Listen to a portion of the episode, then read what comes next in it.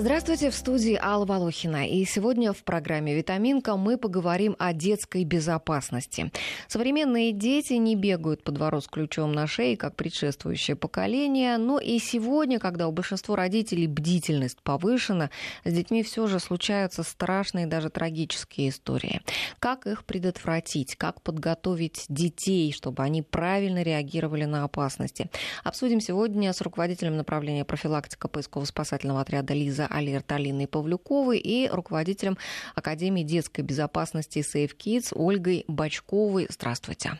Здравствуйте. Здравствуйте. Для наших слушателей работает телефон студии 232-1559, код Москвы 495, смс-портал 5533. Первым словом в своем сообщении пишите «Вести». И WhatsApp и Viber для ваших бесплатных сообщений плюс 7 903 170 63 63. Участвуйте, друзья, тоже в нашем разговоре.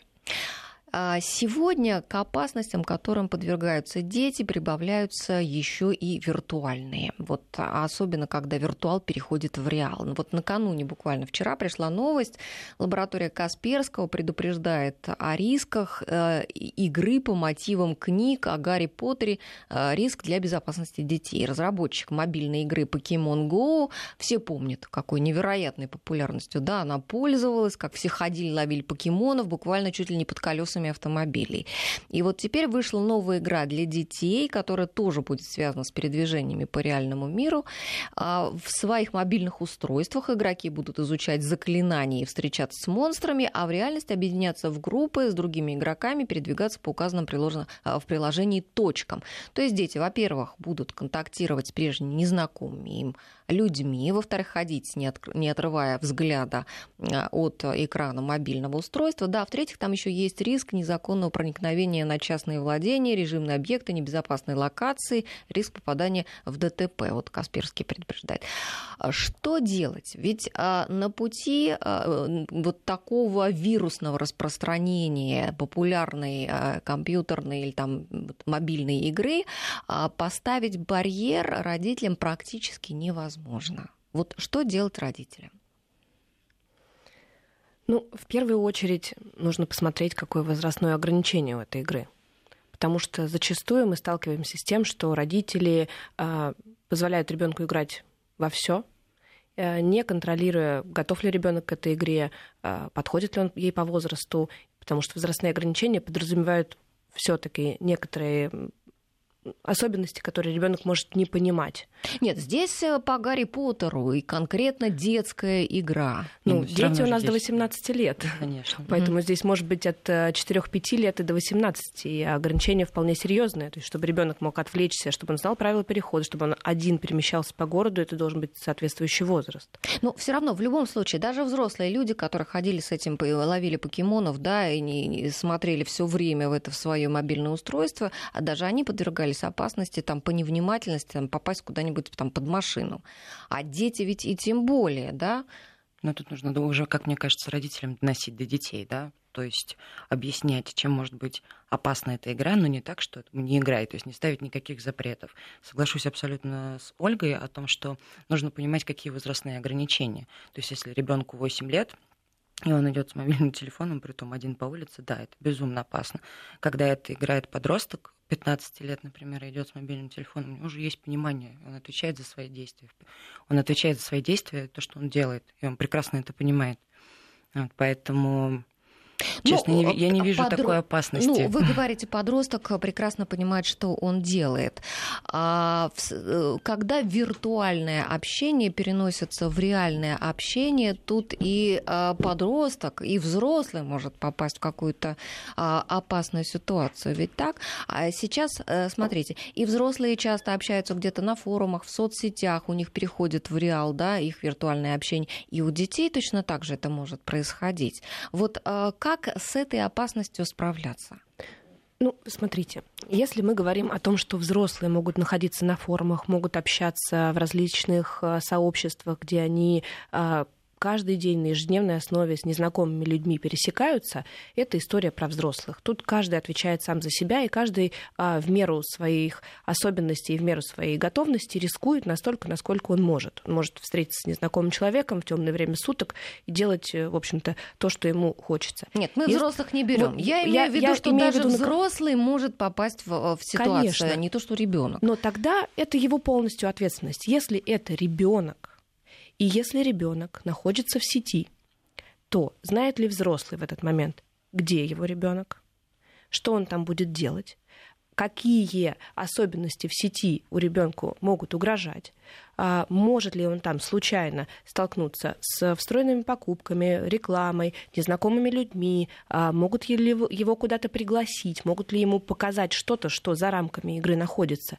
Чаще всего взрослый, который отвечает за ребенка, этими вопросами не интересуется. Если не интересуется взрослый, будет ли ребенок задавать себе этот вопрос? Если взрослый говорит, делай, что хочешь, в сети вот тебе новая игра, она классная, разрешают по возрасту, играй. А что там внутри, я не интересуюсь, потому что уже кто-то за меня это одобрил, то тогда мы не можем гарантировать, что случится с ребенком. Случится, может быть, все что угодно. Может, а, ребенку повезет, и он будет общаться только в своем комьюнити, в своем сообществе маленькой группы детей. А может быть такое, что к ним присоединится не кто-то, кого ни взрослый, ни ребенок не сможет контролировать.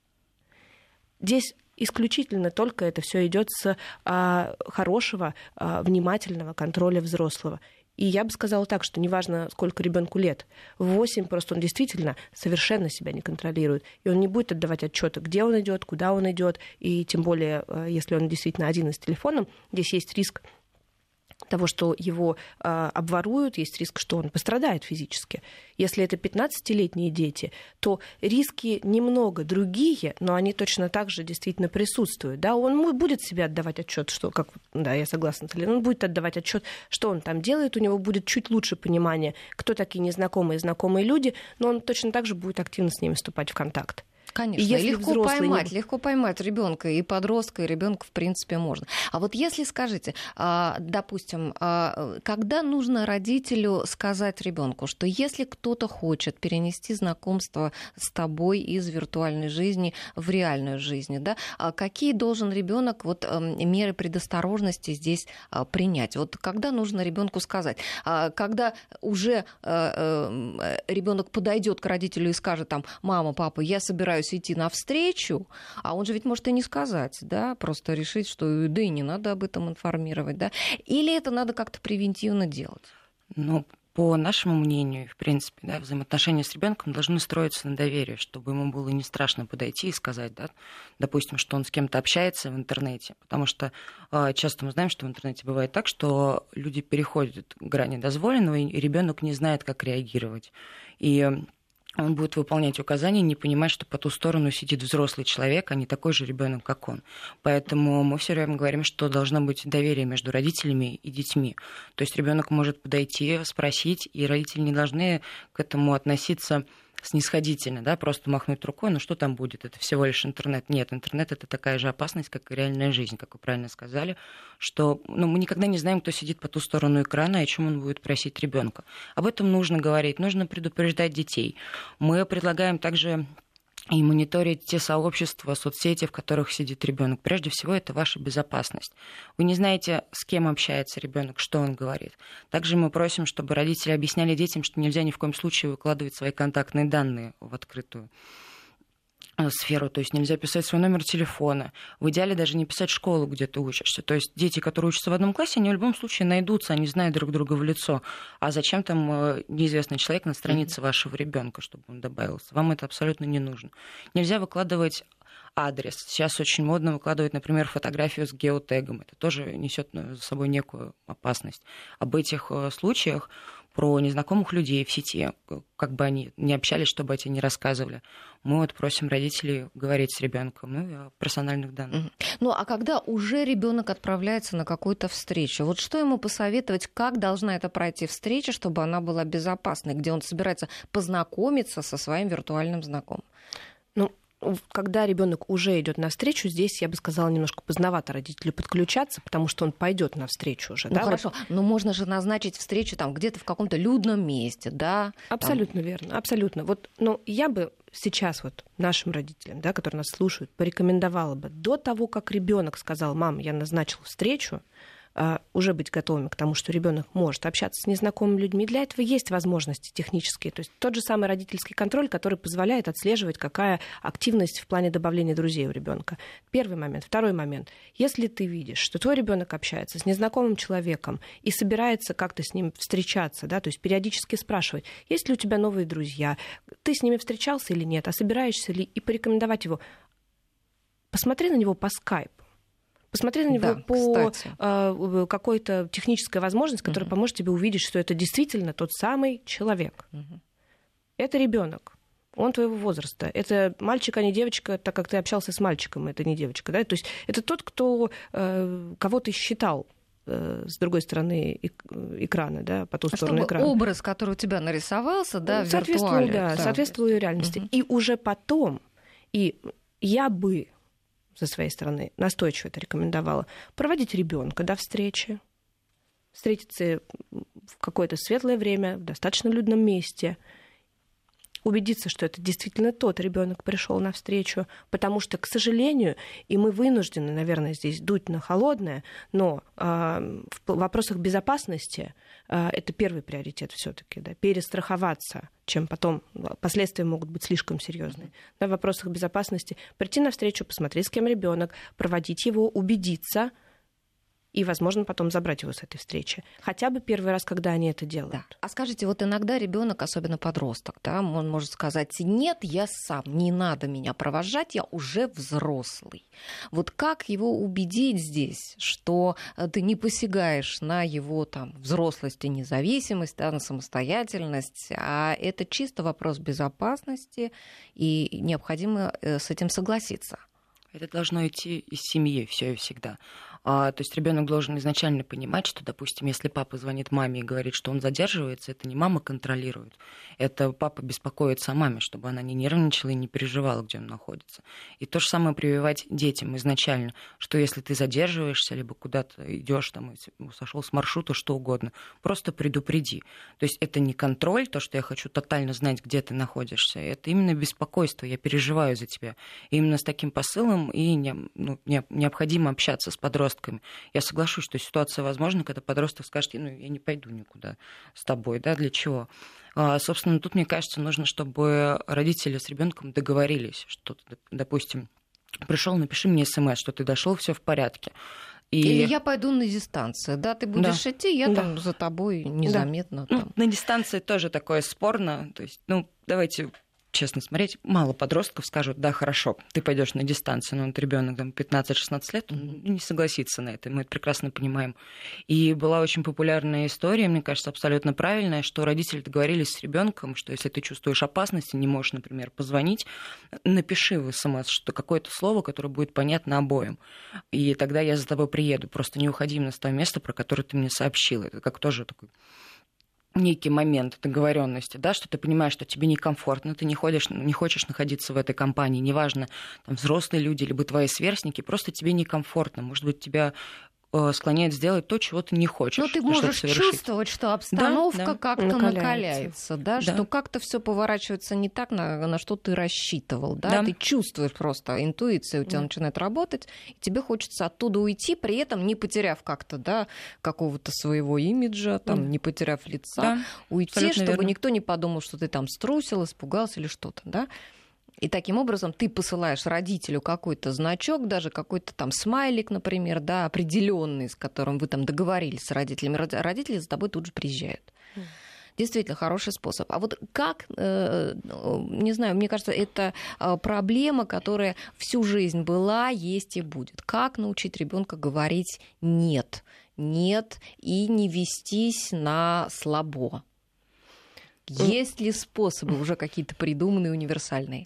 Ну, смотрите, так же, как и ситуации, вот с любой ситуацией безопасности, нет э, универсальной таблетки, которую можно дать каждому ребенку, и вот все, теперь он будет защищен. Родители могут выдохнуть, он знает, он помнит. А, это первый момент. Поэтому каждый случай в любом случае индивидуально рассматривается. Второй момент, что да, есть несколько способов, как вы учите ребенка. И чем раньше вы начинаете это делать, тем лучше. Начинаете вы из семьи как бы это ни звучало банально. Почему из семьи? Потому что очень часто родитель, как растет у нас ребенок, а, очень долгое время родители его контролируют, а, навязывают ему свое мнение, и ребенок вынужден соглашаться. В какой-то момент, как бы природой предусмотрено, что ребенок хочет самостоятельности, он вырывается из-под крыла родителя. Родитель, если он готов его отпустить, он его отпускает, и тогда ребенок потихонечку учится говорить нет сначала маме и папе, тем самым людям, которым сложнее всего на самом деле сказать нет. Вот.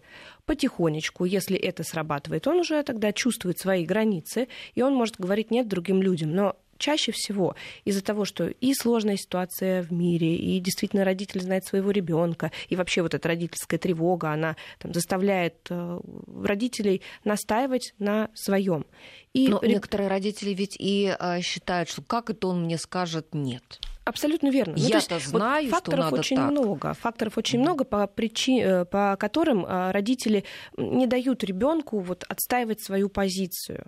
И тогда, конечно, ему сложнее отстаивать свою позицию и э, с сверстниками, с чужим, и с чужим человеком. А получается тогда, что наоборот, родители должны приветствовать и радоваться тому, что ребенок может им возражать, что, может быть, тебе как родителю это не всегда бывает удобно, да. но это, между прочим, говорит о том, что твой ребенок лучше защищен. Абсолютно верно. Но я предчувствую, что родители могут возмутиться на этот счет и сказать, как это так действительно. Ребенок мне скажет нет, если я знаю, а он еще пока а, недостаточно опытный, угу. или он в этом вопросе не разбирается и так далее. И тогда мы здесь вводим вполне конкретное а, правило. То есть ребенок может выбирать практически во всем. Но есть вопросы, которые касаются, первое, здоровья, Второе, гигиены. Третье, его безопасности, физической безопасности, что ему ничего не угрожает. Четвертое, закона, где выбор не за ним. И тогда в этих вопросах они не обсуждаются. То а есть во может... всем остальном, да, да родитель есть... с ребенком может говорить. Может быть, даже специально э, находить какие-то вопросы, где предоставить ребенку выбор, да, где разрешить ему возразить. Да, это можно даже какой-то в плане тренинга какого-то проводить. Ну, так оно обычно и проходит, да, в общем-то, с маленьким ребенком, с ребенком там 6-7 лет, когда первые вот эти вот э, э, внутренние порывы к самостоятельности возникают, э, можно договориться о чем-то, за что ребенок в этом возрасте может отвечать дальше в школьном возрасте потихонечку будет переходить на самостоятельность, дети начинают самостоятельно там, ходить до магазина, предположим, самостоятельно совершать какие-то а, небольшие покупки. Это может быть все что угодно. Я не призываю конкретно к этим вещам всех родителей, но действительно выбрать определиться и э, зафиксировать за ребенком ответственность э, за что-то и возможность сказать нет, сказать да, это очень важно. Не вестись на слабо. Вот для подростков очень важно да, себя как-то в подростковом сообществе как-то заявить, да, какую-то роль, какую он хотел бы себе получить там, с помощью каких-то своих поступков там, добиться да, этой роли. Как здесь э, ребенка своего научить не, не вестись на это? Ну, во-первых, надо понимать, что подростки а, это те дети, которым очень важно принятие сверстников. Поэтому мы фиксируем это для того, чтобы понимать, что это достаточно сложно научить их не вестись на слабо. А второй момент. Отношения между сверстниками для них важнее, чем отношения с родителями. Поэтому способ а, «я сказал, делай так» или «я тебе запрещаю», он здесь точно будет не работать. А третий момент. Ну, вот эти вот межличностные отношения, друг, которому я доверяю, и если этот друг будет лидером под которого я подстраиваюсь, это еще один фактор, на который стоит обращать внимание. И тогда э, мы с ребенком, во-первых, работаем. Мы ему объясняем, что ты отвечаешь за свою безопасность. То, что хочет другой человек, и что хочешь ты. Почему это от тебя хотят? И зачем это тебе надо?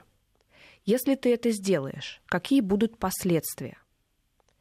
С подростком который достаточно хорошо уже работает на вот таком э, сознательном уровне, на когнитивном уровне эти вопросы можно и нужно обсуждать. Вы учите его строить последствия. То есть а, нужно а, ему а, всегда напоминать о том, что нужно посмотреть на несколько шагов вперед. Да? На несколько шагов вперед, однозначно. Потому что, конечно, порыв вот этот вот здесь и сейчас нахождение в ситуации может э, ну, в общем-то, как-то э, замылить взгляд подростка, и эмоции, они будут преобладать над сознанием. Если вы учите постоянно ребенка, тебе это зачем? Почему от тебя это хотят? Тебе это зачем? Почему от тебя это хотят? И в какой-то момент тренинговым тем же самым путем ребенок научится. Угу. А дети часто не говорят о том, что их обижают, особенно маленькие дети, детсадовского возраста. Вот взрослые люди а, несколько раз мне рассказывали о том, что у них в детстве происходили в детском саду, там без трусов отправляли в другую группу, чтобы все дети смеялись э, в качестве наказания. А, половой тряпкой хлестали значит, по лицу. А, и причем эти взрослые уже люди, они говорят, мы не рассказывали родителям и сами не понимаем, почему не рассказывали. А, как вот эту проблему решить? Можно ли вообще с этим что-то делать? И, и, и ведь эти дети, они не боялись своих родителей, а, а по какой-то вот причине просто ребенок не рассказывал. Видимо, э, считая, что все, что делает взрослый человек, это он, он имеет на это право. Да? Значит, видимо, я это заслужил. Мне кажется, это очень сложная ситуация, ну, потому что я не представляю, что должно произойти. Ну, допустим, я тоже была ребенком, что логично. И если бы со мной произошла такая ситуация, я непременно бы подошла к родителям и сказала, что это случилось. Мне кажется, Ольга меня поправит, что это вот как раз а взрослые люди, когда воспитатели, они давят своим авторитетом, и когда, в принципе, в семье воспитывается то, что если взрослый, значит, он априори прав. Может быть, я не права, может быть, это была причина, почему дети не рассказывали, когда такие страшные вещи происходили. То есть, то есть семья могла быть авторитарной такой, да? Да, достаточно. Mm-hmm. То есть взрослый сказал, значит, нужно так выполнять. Все. То есть взрослый всегда прав, поэтому они не, ну, не сообщали о таких ситуациях. То есть э, необходимо, чтобы уберечь ребенка от каких-то подобных ситуаций, ему объяснять. А вот с какого возраста, что э, взрослый человек не всегда прав, да, что взрослый человек, он не всегда хороший, и ты не всегда должен его слушаться. Вот с какого возраста уже можно можно об этом детям говорить и нужно. Вы знаете, это очень вот сейчас тонкий, мне кажется, момент, э, чтобы нашим слушателям дать э, а, правильное представление о том, когда и как об этом говорить. Потому что мы учим, я думаю, что э, Алина подтвердит, что Элиза Алер тоже учит тому, что а, все-таки мир, он а, положительно настроен к ребенку, да, но встречаются действительно люди, которые могут ребенку навредить. И вот кто из них этот будет человек, непонятно. И вот, в общем-то, ребенку нужно давать такой посыл, потому что то, как он будет дальше расти, как он будет мир воспринимать, это очень важно. Но как защитить ребенка, с какого возраста говорить ему о том, что может быть опасная ситуация, о которой надо рассказывать? А с самого маленького возраста. Вот вы с ребенком разговариваете в год, в два, в три, в четыре года, уже можно об этом говорить. И говорить не с позиции, что этот взрослый плохой, потому что у ребенка плохой и хороший в дошкольном возрасте настолько э, не так, как у взрослого понятия сформированы, что вы просто не объясните ему на этих категориях. Но ему можно сказать, что игры и прикосновения не должны быть секретом. Если тебя кто-то трогает, если тебя кто-то бьет, если с тобой кто-то как-то играет и предлагает тебе сделать это секретом, иди и расскажи мне об этом ты хочешь этого? Если ты этого не хочешь, иди и расскажи мне об этом. И есть эти, вот как раз эти там, четыре показателя, которым мы, которых, которым мы учим и родителей, и детей. А, игра, прикосновение, общение должно быть безопасно для ребенка, должно быть с разрешения взрослого, который отвечает за ребенка, а это родитель в дошкольном возрасте. Они должны быть по желанию ребенка, вообще по обоюдному желанию, это, наверное, первее, и не должны быть секретом. Друзья, мы сейчас прервемся на новости буквально на две минуты. Оставайтесь с нами, мы вернемся к нашему разговору. Наши слушатели спрашивают, где а, найти повторы программы «Витаминка». На нашем сайте, друзья, в архиве вы можете найти все выпуски «Витаминки» и а, прослушать их. Я напоминаю также, вы можете участвовать в разговоре. А, звоните нам по телефону 232-1559, код Москвы 495, смс-портал 5533, первым, делом пиши, э, первым словом пишите «Вести». И WhatsApp и Viber плюс 7 903 170 63 63. У нас в студии руководитель Академии Академии детской безопасности Safe Kids Ольга Бачкова и руководитель направления профилактика поисково-спасательного отряда Лиза Алерт Алина Павлюкова. А, мы говорили до новостей о том, что, с одной стороны, мы должны говорить э, детям о том, что с незнакомыми людьми не разговаривай, да, там подробно, ничего у них не бери, никуда с ними не ходи. С другой стороны, мы не должны воспитывать ребенка с ощущением, что мир к нему враждебен. Ничего хорошего из этой установки не выйдет. И надо как-то соблюдать баланс между этим. А ребенок все-таки должен понимать, что не все взрослые хорошие, не всегда взрослый человек прав, не каждого взрослого нужно слушать. Видел ролик в интернете, психологи ставили эксперимент, а, мамы на детской площадке, мамам предложили посмотреть, смогут ли незнакомые мужчины увести их детей с площадки. Мамы ушли куда-то там далеко, по монитору смотрели, что происходит, и были в полном шоке, потому что э, психологу потребовалось буквально несколько минут, там порядка 20 секунд, минут, о чем я минуты, секунд, буквально там чуть ли не 20 секунд, и, и, и любой ребенок с площадки, увели, в общем, всех детей по очереди, а мужчина-психолог увел. Мамы говорили о том, что они ведь с детьми много раз говорили о том, что нельзя уходить а, с взрослым незнакомым человеком. И в результате это, получается, не работает. Что же делать? Я, наверное, тут вклинюсь. Собственно, это психолог за 20 секунд увел, он знает, что говорить, как говорить. А мы... преступники часто тоже ведь мы знают. Мы проводили данный эксперимент, мы не психологи, да, волонтеры нашего отряда, mm-hmm. и мы проводили этот эксперимент на ВДНХ. Из 50 детей 49 ушли. И это, правда, страшные цифры, да. и все родители были уверены, что их ребенок никогда не уйдет. Собственно, мы предлагаем родителям прорабатывать алгоритм, да, что с незнакомым человеком нельзя никуда уходить. То есть хорошая фраза, что взрослый человек никогда не попросит ребенка о помощи. А, то есть если тебе предлагают что-то, Никогда никуда не иди. Ни за конфету, ни за котенка, спасать его, снимать с дерева, да, да, да, ни да, за да. новый телефон. То есть это нужно прорабатывать из раза в раз, чтобы у ребенка это отложилось, этот алгоритм. То есть нельзя сказать это пару раз и быть уверен, что ребенок стопроцентно это запомнит. А, это не боязнь ко взрослым, да, там нам начинают многие родители говорить, а что делать, когда бабушка попросит сумку донести, что у меня будет невоспитанный ребенок. А, как мне кажется, в такой ситуации лучше, конечно, невоспитанный ребенок, но если вас это настолько беспокоит, то вы можете предложить ребенку, ну, уже постарше, потому что, вот, э, как мы с Ольгой общались, что ребенку младше от 5 до 10 лет нужно четкий алгоритм без всяких если, да, ты делаешь вот так, или так. А детям постарше можно сказать, что ты можешь помочь бабушке донести, например, сумку до подъезда, а дальше сказать, «А, к сожалению, дальше я помочь вам не могу, мне не разрешает мама, и уйти.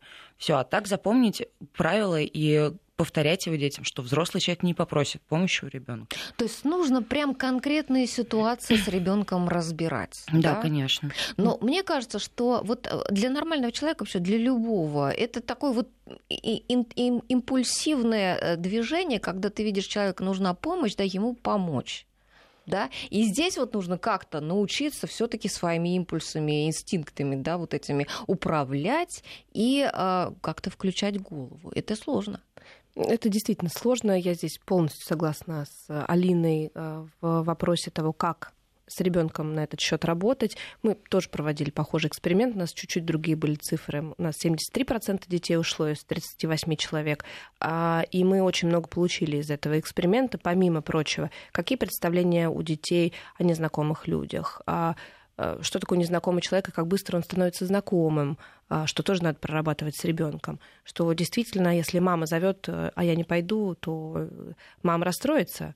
Мама зовет через дядю. Через дядю, но мама угу. расстроится, и тогда я тоже пойду. И все это нужно прорабатывать в конкретных ситуациях как. Вы представляете себя тем самым незнакомым человеком. Делаете вид, что вы подходите к ребенку, задаете ему нужный алгоритм, как ему надо на это ответить, что после этого сделать, потому что кроме запрета не уходи никуда, uh-huh. нужно все-таки ребенку что-то сделать. К нему подходит незнакомый человек. Он скажет, нет, мне мама не разрешает. А дальше что? И будет стоять и на него смотреть. Ребенку нужен этот алгоритм. А как а что, и любой а другой. Что, а что сказать ребенку? Вот что делать в этой ситуации? Уходить к безопасному взрослому. Если мама рядом, идти в сторону мамы. Если школа рядом, идти в сторону школы. Если он один и он перемещался из пункта А в пункт Б, значит, он заходит в людное место, и есть э, несколько категорий людей, к которым он, в общем-то, может обратиться за помощью. Если взрослый человек просит помощи у ребенка, и тут действительно у нас, скажем так, работающих с детьми э, в плане безопасности большой вопрос, почему это происходит, но э, одновременный и э, задающий такое противоречие в голове у ребенка посыл взрослым надо помогать, он здесь присутствует. Что делать? Иди к взрослому. Как ты можешь помочь взрослому? Иди к своей маме и скажи, мама, этому взрослому нужна помощь. Мама на работе. Помоги так иди к учителю и скажи ему, вот там взрослый просит меня помощи. Есть те же самые категории людей, которым можно отправить ребенка мы его можно, тогда... Можно зайти даже хотя бы в магазин, в парикмахерскую, да, вот любое какое-то общественное место, которое есть поблизости, где есть там несколько взрослых каких-то людей, да, нужно пойти и обратиться туда. И да. Нужно понимать взрослых, к какому, кому ребенок может обратиться. Да. То есть нельзя на улице опять-таки обратиться к любому взрослому, да, потому что все мы знаем наши ритмы жизни, что в большинстве спешат, и, как показывает практика, печальная практика. Много взрослых пройдут мимо, когда ребенок просит о помощи. Это правда. Да, поэтому мы предлагаем опять-таки детям обращаться ко взрослым с детьми, которые идут с ребенком, и, собственно, к полицейскому. То есть тут тоже тонкий момент. Э, нельзя сказать, обратись к человеку в форме. Да, очень много людей в форме ходит, но совсем не факт, что они будут тебе помогать. Поэтому тут опять-таки конкретика. Обратись к человеку в форме. Если ты зашел в магазин, то ты можешь обратиться к работнику магазина, а конкретнее это продавец, кассир, охранник. Да, про, э, проговорить как раз, как выглядят те или иные. То есть там у охранника должно быть написано, что это охрана, или там как у него выглядит форма, когда он в магазине находится находится. Ну и так далее. Собственно, тоже нужно понимать, кому ты обращаешься за помощью, что не любой взрослый тебе поможет. Это точно. Вспоминается история, когда э, четырехлетний ребенок, который отправился с родителями, значит, на пикник, папа пошел за хворостом, взял с собой ребенка, ребенок захотел вернуться к маме, папа сказал, иди. И э, потом объяснял папа, что мама была в 100 метрах, значит, от них. И вот четырехлетний ребенок, он ушел к маме, и его не было 4, несколько дней. Угу. И ребенок вышел в какой-то момент к рыбакам, которые сидели на озере. И вот представьте, несколько взрослых мужчин, идет четырехлетний ребенок, угу. никто не пошевелился, никто не задал себе вопроса, а что здесь делает такой маленький ребенок один. В результате ребенок ушел, и вот несколько дней блуждал. Слава богу, его нашли живым. Вот, вот хочется спросить, а что вот у взрослых людей в голове? Ну, к сожалению, э, мы тоже столкнулись э, с точно такой же ситуацией, когда во время эксперимента у нас были э, люди, дававшие согласие, чьи дети участвовали в эксперименте, и это проводилось на, в общественном месте. И точно так же рядом с соседних качелей на которых папа качал своего ребенка, а троих детей у него из-под носа уводил чужих. незнакомый человек, чужих детей. Mm. Он абсолютно точно видел, потому что мы наблюдали за этой ситуацией, он абсолютно точно видел, отдавал отчет в том, что происходит. Но ни один человек, который видел, кроме этого папы, там, другие люди, точно так же мы заметили, да, ни один человек не схватил за руку ни один человек не задал вопрос, не задал что, вопрос происходит. что происходит. Э, Ребенок, а ты знаешь да, этого человека? Да. С кем ты уходишь? К сожалению. У нас была другая ситуация, когда ребенок потерялся, а, родители искали его 4 часа, и а, через 4 часа уже, когда подключили полицию, все вернулся ребенок домой, оказалось, что его в поселке позвала мама в гости. Но Какая мама, мама? Ну, чу, ну, чужая, чужая мама к своему ребенку позвала его в гости. Но эта мама забыла позвонить э, маме ребенка, которого она позвала в гости, и сказать, вы знаете, я его пригласила, он у нас немного поиграет. Ой, вы знаете, со мной была аналогичная абсолютно ситуация, когда я э, с ребенком, ребенку было, наверное, лет 9, мы были на турбазе, он качался на качелях, я сидела там недалеко на лавочке и видела, в принципе, его, сидела с книжкой. В какой-то момент поднимаю голову, ребенка нет. То есть я, я бегала везде, три раза объявляли по радио, я всю территорию сто раз осмотрела. В результате потом выяснила, что мама ребенка, с которым он качался на качелях, просто своего ребенка позвала за территорию. Мой сказал, можно я с вами? Она сказала, да, конечно. Понимаете? И, и просто увела чужого ребенка за территорию, даже не подумав, не подумав что... что надо спросить у мамы да. разрешение. Это была просто шоковая ситуация. Друзья, сейчас еще раз мы прервемся, буквально полторы минуты. Паузе мы с гостями нашей программы очень бурно обсуждали, продолжали обсуждать тему ответственности взрослых. И я вспомнила одну историю. Моя знакомая живет в Америке, и она пытается завести породистую собаку. И заводчики ей никак не соглашаются эту собаку продать. Там одну, другую, пятую, десятую, потому что не, не, не устраивает их условия вот там семьи там, и так далее. И она задалась вопросом, а что было бы, если бы для того, чтобы родить ребенка, было нужно, необходимо спрашивать у кого-то вот разрешение, был какой-то вот такой строгий отбор. Как бы это выглядело? И она перечисляет, что у вас должен быть большой дом, у вас должен быть оборудованный двор. Вы обещаете никогда не оставлять ребенка больше, чем на 2-3 часа, если он уже даже подросший. Никогда не оставлять его во дворе играть без присмотра. Обещаете, что ребенок будет заниматься спортом обязательно участвовать в соревнованиях. А, к заявлению о разрешении завести ребенка, пожалуйста, прикрепить фотографию своего двора и дома, биографии членов семьи, их расписаний, данные педиатра, к которыми вы собираетесь водить ребенка. Мы с вами свяжемся, чтобы проверить ваш дом, позвоним вашему педиатру, чтобы с ним поговорить. Кроме того, опишите ваши принципы воспитания, то, как вы относитесь к манежу, кроватке, коляске. И самое главное, вы можете завести ребенка, если у вас уже есть опыт по взращиванию детей, и завести второго ребенка можно, если только первый первый умный, организованный, дружелюбный, всегда готов заниматься с ним чем-то полезным и будет хорошо влиять на второго ребенка. То есть получается, что а, требования к заведению породистых собак, они гораздо а, серьезнее, да, чем а, требования, хотя бы какие-то свои собственные моральные да, требования родителя. А ты можешь вообще, да? К усыновителям у нас есть высокие требования, да? да, а вот к тем, кто рожает своих детей, часто люди ну, не задумываются о том, что ты берешь на себя ответственность и несешь ее потом много-много лет, в том числе ответственность за безопасность своих детей. Какие сейчас, вот сегодня, самые опасные ситуации для детей вы бы назвали, от которых вот родители могли бы детей предостеречь какими-то своими предупреждениями? Мы уже о многом поговорили, что еще? Ну, я, наверное, начну. а, собственно, э, разделяется да, два момента, когда дети пропадают. Можно поделить на две категории. Это когда дети теряются в природной среде, в лесу, около водоемов, и когда дети теряются в городе. Дети до 11-12 лет чаще всего действительно теряются в городе, что-то происходит. Старше 12 лет они все-таки уходят самостоятельно по, из-за каких-то конфликтов. То есть, э, когда теряются в городе, мы предлагаем, чтобы э, родители, опять-таки, прорабатывали алгоритмы, да, что делать, если ты потерялся, да, тебе нужно необходимо остановиться, посмотреть по сторонам, э, покричать маму, это из разряда, если она недалеко ушла, ну и, собственно, ребенок должен понимать, кому он может обратиться за помощью и как ему действовать. Есть мобильный телефон, позвони маме, скажи, что ты потерялся, стоишь и ждешь ее. Главное, никогда не уходить с того места, потому что мама вернется, чтобы тебя забрать. А если мы говорим про лес. Мы просим родителей максимально быть внимательными, когда собираются в лес. И если вы не уверены, лучше туда даже не ходить. Но вот просто как призыв, пожалуйста, вы идете в лес, э, подготовьтесь к этому. Лес это не парк, где стоят всего три дерева, невозможно заблудиться. Лес это опасность. То есть мы просим, чтобы э, взрослые предупреждали кого-то из знакомых, куда они едут, в какой лес гулять, насколько, когда они планируют вернуться, чтобы знакомые ориентировались, если что, могли поднять тревогу. Кстати, ребенка, наверное, нужно нарядить во что-то яркое. яркое. Да, это как раз следующее, что необходимо одеваться как ребенку, так и взрослым. То есть камуфляж это очень здорово, по-героически, но яркую одежду будет отлично видно в лесу. И просим родителей просто доносить детей как, как угодно, вот прям рассказывать ежедневно, что нельзя одному уходить в лес, даже с подростками, только со взрослым исключительно, с мамой или с папой, потому что, к сожалению, даже ходить в лес с бабушкой или с дедушкой, это тоже может быть опасностью, потому что пожилые люди, есть проблемы со здоровьем.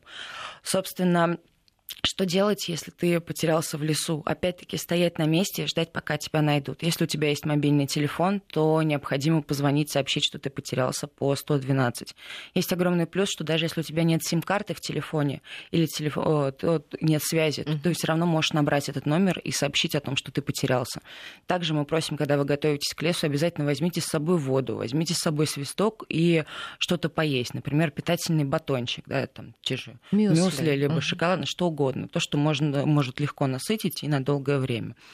И, собственно, просим какой-то и детям, и родителям, что мобильный телефон всегда должен быть максимально э, заряжен. Будьте готовы, что в лесу ваша прогулка может затянуться. Плюс... А можно взять старенький даже какой-то, Конечно, знаете, который дольше держит который заряд. неделю там да. держит заряд. Вот, и держать его в тепле и в сухости, чтобы mm-hmm. он не разрядился, mm-hmm. либо не выключился. Плюс есть такая еще опасность, это водоемы, когда у нас начинаются да, майские праздники, все выезжают на шашлыки, и почему-то теряется бдительность. Всегда нужно быть бдительным, когда вы выезжаете куда-то с детьми, и особенно если рядом водоемы. К сожалению, а, гибели детей э, в природной среде в 90% это утопление. То есть из-за того, что дети утонули. Это крайне опасно.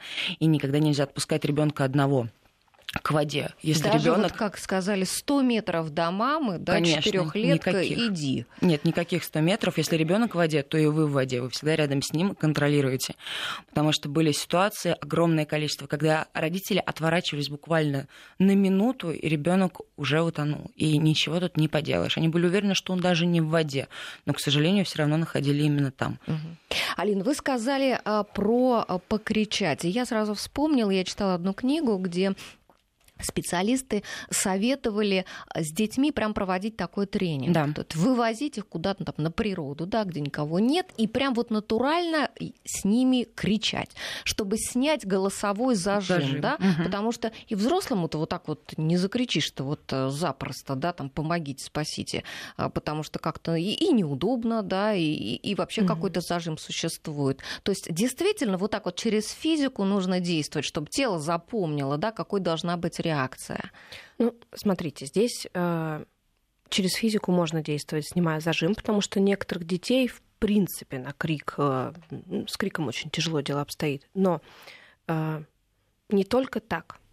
Покричать в лесу, когда никого нет, вместе с родителями, это очень здорово, это стартовый этап в какой-то степени, наверное, я бы сказала.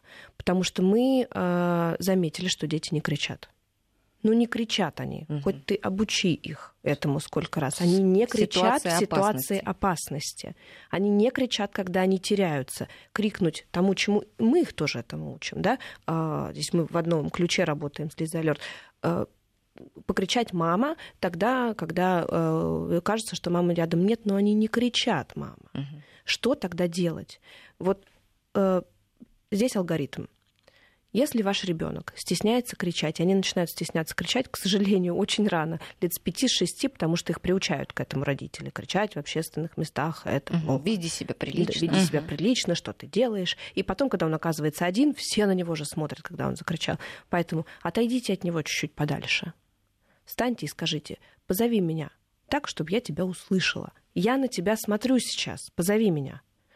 И он не сразу позовет, похвалите его, и будет делать это еще раз, он будет да? стесняться. Угу. Покажите ему, как бы вы его позвали, позовите его по имени, отойдите еще подальше. На десятый раз спрячьтесь за колонну, на двадцатый раз отойдите совсем далеко, отвернитесь от него, чтобы кто-то мог в этот момент присматривать, конечно, если это маленький ребенок, но чтобы он еще громче покричал. Дайте ему возможность почувствовать, что это такое крикнуть громко, что это такое, когда на него все посмотрели, потом перемещайтесь, например, в городскую среду, сделайте то же самое в парке и попробуйте это сделать в разных местах, потому что, к сожалению, просто, а, ну-ка давай попробуем, как ты кричишь, э, конечно, все дети кричат. Некоторые дети, которые боятся поговорить э, с э, знакомым человеком, дома кричат ну, родители угу. все сейчас, я думаю, знают, что это такое, как да, дети дома кричат. Да. Так, то есть очень полезно детей тренировать на самые разные ситуации. Просто вот сесть и подумать, что может случиться. Ну, хотя бы какие-то ситуации родитель всегда, э, там, опираясь на свой опыт, может предсказать. И с детьми необходимо отрабатывать, просто э, постоянно напоминать, да. потому что забывают дети, как правильно реагировать. Да, да абсолютно верно. Ну что ж, большое спасибо. Я думаю, что это такая тема, к которой мы еще будем неоднократно возвращаться. И есть много, что еще необходимо обсудить да, да, и напомнить родителям. Спасибо большое. У нас сегодня в гостях были руководитель направления профилактика поисково-спасательного отряда Лиза Алерт Алина Павлюкова и руководитель Академии детской безопасности Safe Kids Ольга Бачкова. С Алла Волохина вела программу. Друзья, а, всем безопасности, всем осторожности, здоровья вам и вашим детям. До свидания. Спасибо. Спасибо До свидания.